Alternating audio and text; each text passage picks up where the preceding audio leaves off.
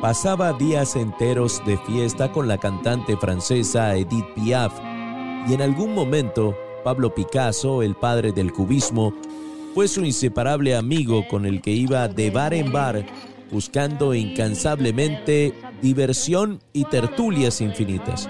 Afortunadamente, París de finales de los 20 y durante la década de los 30 era una abundante taberna para aquellos sedientos de las mieles de la vida nocturna. Alfonso Teófilo Brown, mejor conocido como Panama Al, fue un aficionado al tap y ese gusto lo llevó a presentarse en el espectáculo de cabaret de la afamada artista, espía durante la Segunda Guerra Mundial y activista contra el racismo, Josephine Baker. Panamá Al Brown también encontró el amor en París, una ciudad que nunca lo juzgó por el color de su piel, que nunca lo señaló por ser homosexual. Ahí conoció al poeta, dramaturgo y escritor Jean Contois, con quien disfrutó de un tórrido romance sin tener que esconderse del ojo público, sin temer a las represalias y señalamientos de las sociedades intolerantes de esa época. Pero el delgado y espigado Brown también tuvo otra peculiaridad. Se convirtió en el primer latinoamericano campeón mundial de boxeo en toda la historia. Un panameño negro y homosexual consiguió ingresar a los anales universales del deporte con la fuerza de su corazón y la habilidad de sus puños. Esta es la historia de Panama Al Brown, una referencia obligada del boxeo universal, un afrolatino quien supo desafiar los estereotipos de su época y un personaje digno de destacar durante el Black History Month. Herencia en Unánimo Deportes. Era una típica mañana fría en la ciudad de Nueva York. Un par de policías realizaban su ronda cuando en la calle 42, a tres cuadras de Times Square, encontraron sobre la banqueta a un pordiosero al borde de la muerte. Aquel maltrecho sujeto con un ataque de hipotermia se trataba de uno de los mejores boxeadores de la historia, Alfonso Teófilo Brown. Alfonso Brown conoció la pobreza al nacer y la miseria al morir. Fue el primer campeón mundial de boxeo hispanoamericano, era latino, negro y orgullosamente homosexual, motivos por los cuales la mayor parte de su vida fue discriminado en América, pero aceptado en Europa. Alfonso nació en 1902 en la provincia de Colón, en Panamá. Aprendió el idioma inglés por su padre, Horacio Brown, quien fue un esclavo en Nashville, Tennessee, antes de ser liberado en 1865. Además, hablaba francés, ya que su madre, Esther Lashley, era originaria de Martinica. De niño era trabajador en una compañía en el canal de Panamá, donde ganaba lo suficiente para comer. En aquel momento tuvo su primer contacto con el boxeo durante las peleas improvisadas que organizaban los soldados estadounidenses. Aquel pequeño niño tan delgado como un palillo y con la piel tan oscura como la noche, se abrió paso en el mundo tan solo con sus puños. Comenzó a entrenar boxeo, aprendió lo necesario para destacar en el terreno amateur y el 19 de marzo de 1922 tuvo su primera pelea como profesional cuando venció por puntos a José Moreno, Continuó con el desarrollo de los principios básicos del pugilismo y en 1923 se mudó a Nueva York, donde fue víctima de la discriminación por su color de piel y por sus gustos en el amor. Para Eduardo Camarena, periodista y comentarista deportivo especializado en boxeo, Brown es una referencia en la historia del pugilismo iberoamericano. Es un pionero, ¿no? El primer campeón mundial latinoamericano en la historia del boxeo profesional. Eh, eso ya lo, lo coloca en un lugar especial, ¿no? En la historia por ser el primero, eh, peso gallo, ¿no? Un, boxeador que evidentemente pues todas las referencias son documentales, ¿no? De libros, de testimonios de la gente de su época que, que lo vio pelear. Eh, hay algunas películas, ¿no? Hay, hay imágenes que se pueden checar de, de, la manera de pelear de este panameño, ¿no? Que nació en, en Colón, esta, esta plaza boxística, ¿no? Muy importante en, en Panamá. Y, y, claro que, que es de, de, gran relevancia, ¿no? La trayectoria de Panamá al Brown. Y luego, pues, eh, si esto lo, lo, lo, estrictamente boxístico lo sumamos a, a lo que vivió él eh, en, en, su infancia, lo que vivió fuera del ring, pues es una historia que ha inspirado incluso a mucha gente para, para escribir ¿no? su biografía y para hacer reflexiones acerca de pues, todas las cosas que, le sucedieron a Panamá, al Brown. ¿no? Su carrera fue en ascenso. Al Brown era invencible, era un peso gallo atípico de 1,80 de estatura y 52 kilogramos de peso. Su pegada era temible e intimidante. En Estados Unidos, ya que nadie quería enfrentarlo por su forma de ser muy resistente y noqueador. Por ello, en 1926 y con un récord de 40 victorias, 5 derrotas, 4 empates y 17 knockouts, se marchó hasta París, Francia. París le abrió los ojos a otro mundo donde no era rechazado por sus preferencias sexuales, las noches de Bohemia eran infinitas y quedó cautivado por el mundo de las apuestas y la vida del cabaret. Además, su corazón quedó prendado a la ciudad luz porque conoció el amor en los brazos del poeta, escritor y cineasta, el francés Jean Cottois. Gabriel Medina, director deportivo de la Liga Mexicana de Béisbol y comentarista deportivo de Fox Sport, piensa que Panamá, Al Brown, no se conformó con ser una víctima del racismo y entendió que Estados Unidos no era adecuado para echar sus raíces. Irónicamente, el viejo continente era un territorio fértil en nuevas ideas y acogió con beneplácito a personajes como Alfonso Teófilo Brown, un nocturno de corazón. Pero un tipo que sabía disfrutar de las noches de cabaret, de los buenos tragos en los mejores lugares de, de París, de tener esa vida bohemia, esa vida estrambótica. Y, y, bueno, pues un personaje que así como conoció eh, qué es estar en los cuernos de la luna, pues tenía caídas estrepitosas. Entonces, eh, lo que yo rescato de él, eh, que ya hablaremos ahora de sus cualidades boxísticas en lo, en lo técnico, en lo profesional, pues fue un personaje justamente con todas estas aristas, con estos perfiles, que en el deporte destacó, destacó en el mundo eh, social, eh, yendo y viniendo de ciudades icónicas por sí solas como Nueva York, como París, eh, y por otra parte, un tipo que era amante de la cultura y del arte. Entonces, además decían que era un muy buen conversador, un buen charlista. Entonces, yo creo que pues era un perfil de peso pesado, a pesar de que él era gallo y de que en su momento también compitió en la categoría de los pesos mosca eh, pues me parece que es un personaje potente. Y por último, remato con esto, eh, homosexual, eh, por lo cual también muchas veces fue recriminado y que en algunas entrevistas que él daba cuando todavía estaba en Estados Unidos, mencionaba, bueno, allá está mi esposa y mi novia esperando, un, un tanto como para taparle un ojo a la realidad, pero bien dicen que su transitar de América a Europa, es decir, de Nueva York a París, fue justamente porque en París fue mucho mejor acogido por una sociedad en ese momento mucho más abierta, eh, una Europa un poco más liberal en ese sentido, y donde él encajó perfectamente y donde se sintió mucho más a gusto.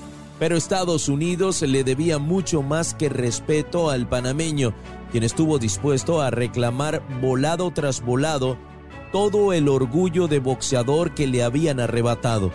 Fue así como el 18 de junio de 1929 tuvo la oportunidad de pelear contra el español Gregorio Vidal, quien expuso el título mundial de peso gallo, una batalla avalada por la Comisión Atlética del Estado de Nueva York en Queensboro Stadium.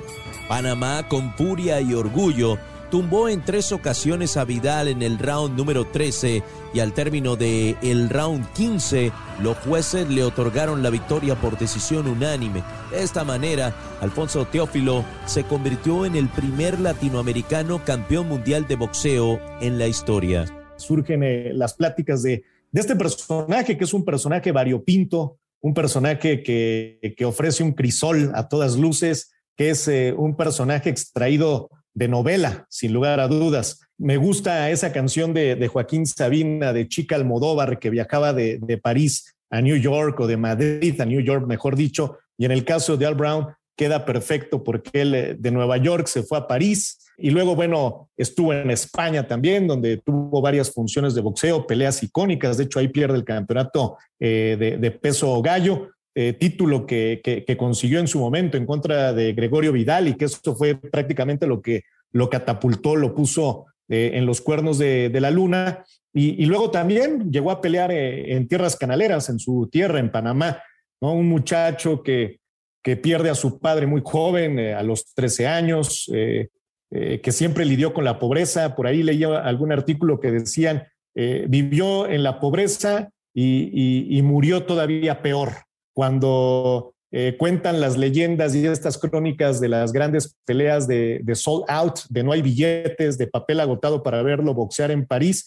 Le pagaban un, eh, una buena lana, las pacas de dinero, y se lo gastaba de inmediato en, en lujos, como botellas de champán y como automóviles de último modelo. De, de, hecho, eh, era capaz de, de, destrozar un auto y, pedir un crédito para conseguir otro el mismo día. O sea, de, ese nivel estamos hablando de este personaje que además lidió evidentemente en los sótanos de la profesión con las drogas, eh, particularmente con el opio.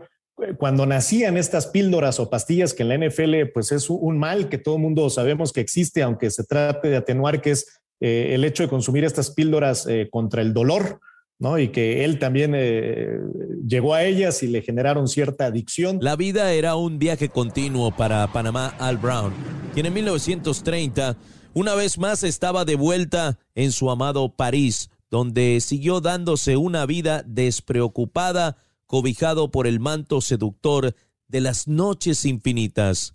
Pero los abusos de sus representantes, aunado a sus constantes juergas con la cantante Edith Piaf y el afamado pintor Pablo Picasso, entre otros personajes, pronto le contrajeron grandes deudas.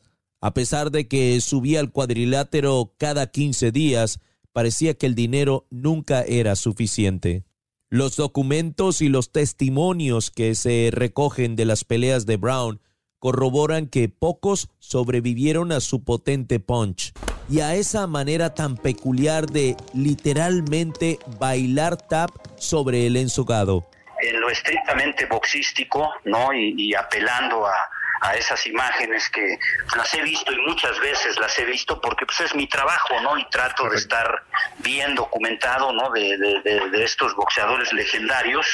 Este, pues parece que era un muy buen boxeador, ¿no? Con una muy buena técnica, con una pegada bastante respetable, ¿no? Más de 50 knockouts en su carrera. Eh, una carrera que no fue tan longeva como, como otros boxeadores de su época, pero que fue impresionante, ¿no? deslumbrante y, y que trascendió, trascendió no solamente en Estados Unidos, sino en Europa, con todas las limitaciones ¿no? de la comunicación de esas épocas, pues en Europa lo conocían, ¿no? Y especialmente en Francia, y luego por su personalidad, ¿no? Que, que era un buen bailarín y cosas este, extra boxísticas, pues era un personaje que, pues que yo supongo era, era muy, muy conocido en, en su época, ¿no? Con, con, todas estas limitantes de, de información y de, y de, inmediatez que hoy, hoy afortunadamente existen. Brown rebotaba sobre las puntas de los pies con ritmo y cadencia. Se desplazaba hacia atrás y hacia los costados con gran naturalidad.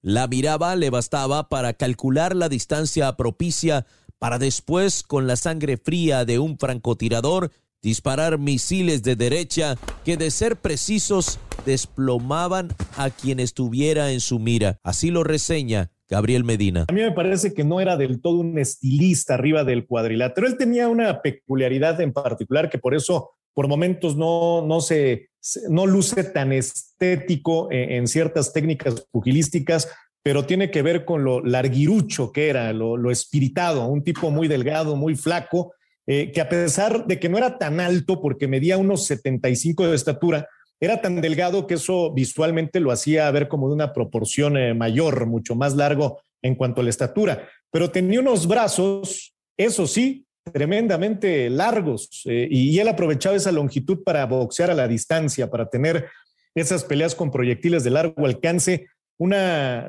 una, un, alcance justamente, que es como se le conoce en el boxeo, esa posibilidad que tú tienes de llegarle a tu rival con los golpes de 1.84 metros. 184 centímetros. Eh, si lo comparamos, guardando toda proporción con uno de los grandes pesos pesados, eh, George Foreman, por ejemplo, Foreman tenía 1,99 de alcance.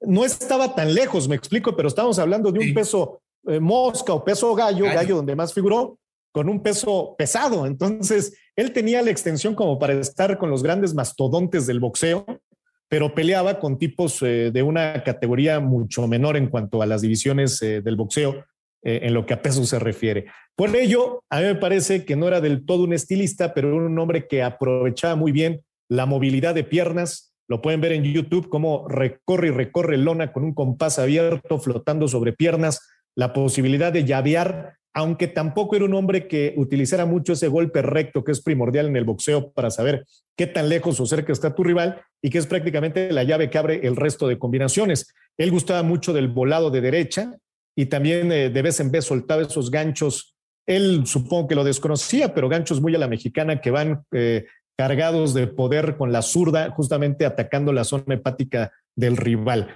Eh, así que la, la, velocidad de piernas y justamente el manejo de la distancia por lo largo de sus brazos pues era lo, lo, que él tenía, además de una descomunal pegada. Te asombra, ¿no? La técnica, te asombra la velocidad, la puntería de estos boxeadores y que además, pues eh, obviamente no entrenaban diario, eran profesionales, pero no tenían el rigor de la disciplina que hay hoy en el boxeador profesional, que se dedica al 100% a, a este deporte, ¿no? Y luego él, pues no era muy ordenado, he leído ahí algunos artículos y, y las referencias de los libros que se escribieron de él no era un tipo muy apegado a la, a la estricta disciplina del boxeo y, luego pues se gastó todo lo, que pudo ganar en, el box, terminó muy mal y, con esta discriminación no le daban chance de, estar activo y por eso se retira y se, y se queda en, Francia, como decías tú, ¿no? Donde aparentemente había mayor apertura. Y te digo, pues es una historia fantástica, ¿no? La verdad es una de esas historias que solo cuando uno se adentra en ellas y las conoce se da uno cuenta de, lo interesante, ¿no? Que es la vida de, un personaje como Panamá al Brown. El amor de Brown por el cuadrilátero era tan solo equiparable a su devoción por el escenario. Incluso formó parte del espectáculo de cabaret La Runigue de la afamada artista Josephine Baker, con quien sostuvo una gran amistad. Pero los buenos momentos también fueron efímeros.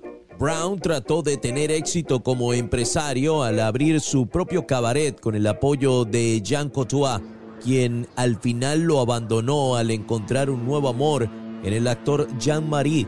París se olvidó del campeón. Una vez más trató de refugiarse en Nueva York donde comenzó a pelear a cambio de cualquier pago.